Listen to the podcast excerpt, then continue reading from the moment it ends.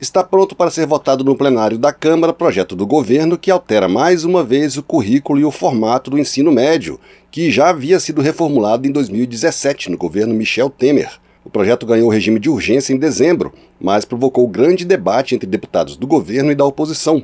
Isso porque o relator, deputado Mendonça Filho, do União de Pernambuco, era ministro da Educação na época da reforma de 2017 e alterou a proposta enviada pelo governo. Um dos principais motivos de discórdia entre os governistas e o relator é a quantidade de horas de aula para as disciplinas obrigatórias. O governo pretende aumentar dos atuais 1.800 para 2.400 horas a carga horária mínima dessas disciplinas.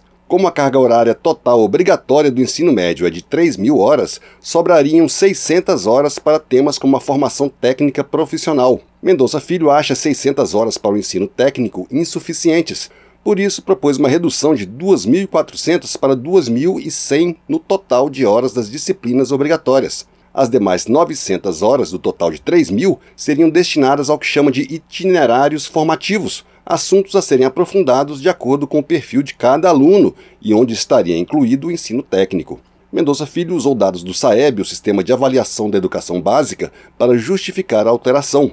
O SAEB aponta que apenas um terço dos alunos da terceira série do ensino médio alcança nível adequado de aprendizado em língua portuguesa. O percentual cai para 10% em matemática. Para o relator, um currículo engessado com 13 disciplinas e 2.400 horas mínimas é uma das causas do problema.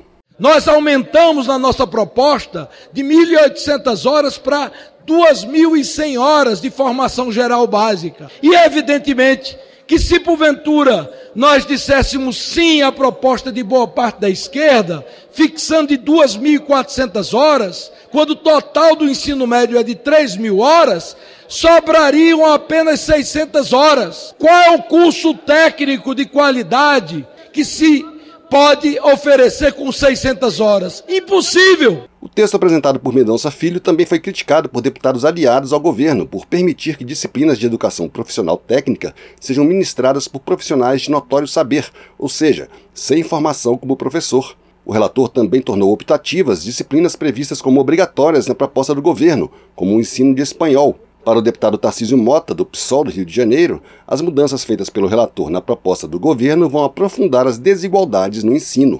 O que se está querendo fazer é uma manobra para manter o essencial do atual ensino médio que precisa ser mudado e não mantido. 2.400 horas.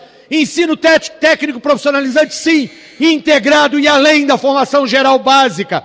As disciplinas e o currículo mantido porque o que teremos aqui é a perpetuação de uma escola para rico, que é uma escola integral, e uma escola para pobre, onde a formação geral básica será aligerada. O projeto que reformula o ensino médio entrou na pauta do plenário da Câmara em dezembro, mas a análise acabou adiada a pedido do ministro da Educação, Camilo Santana. Ainda não há data para votação. O regime de urgência permite que a proposta seja apreciada diretamente em plenário, sem passar pelas comissões da Câmara. Da Rádio Câmara, de Brasília, Antônio Vital.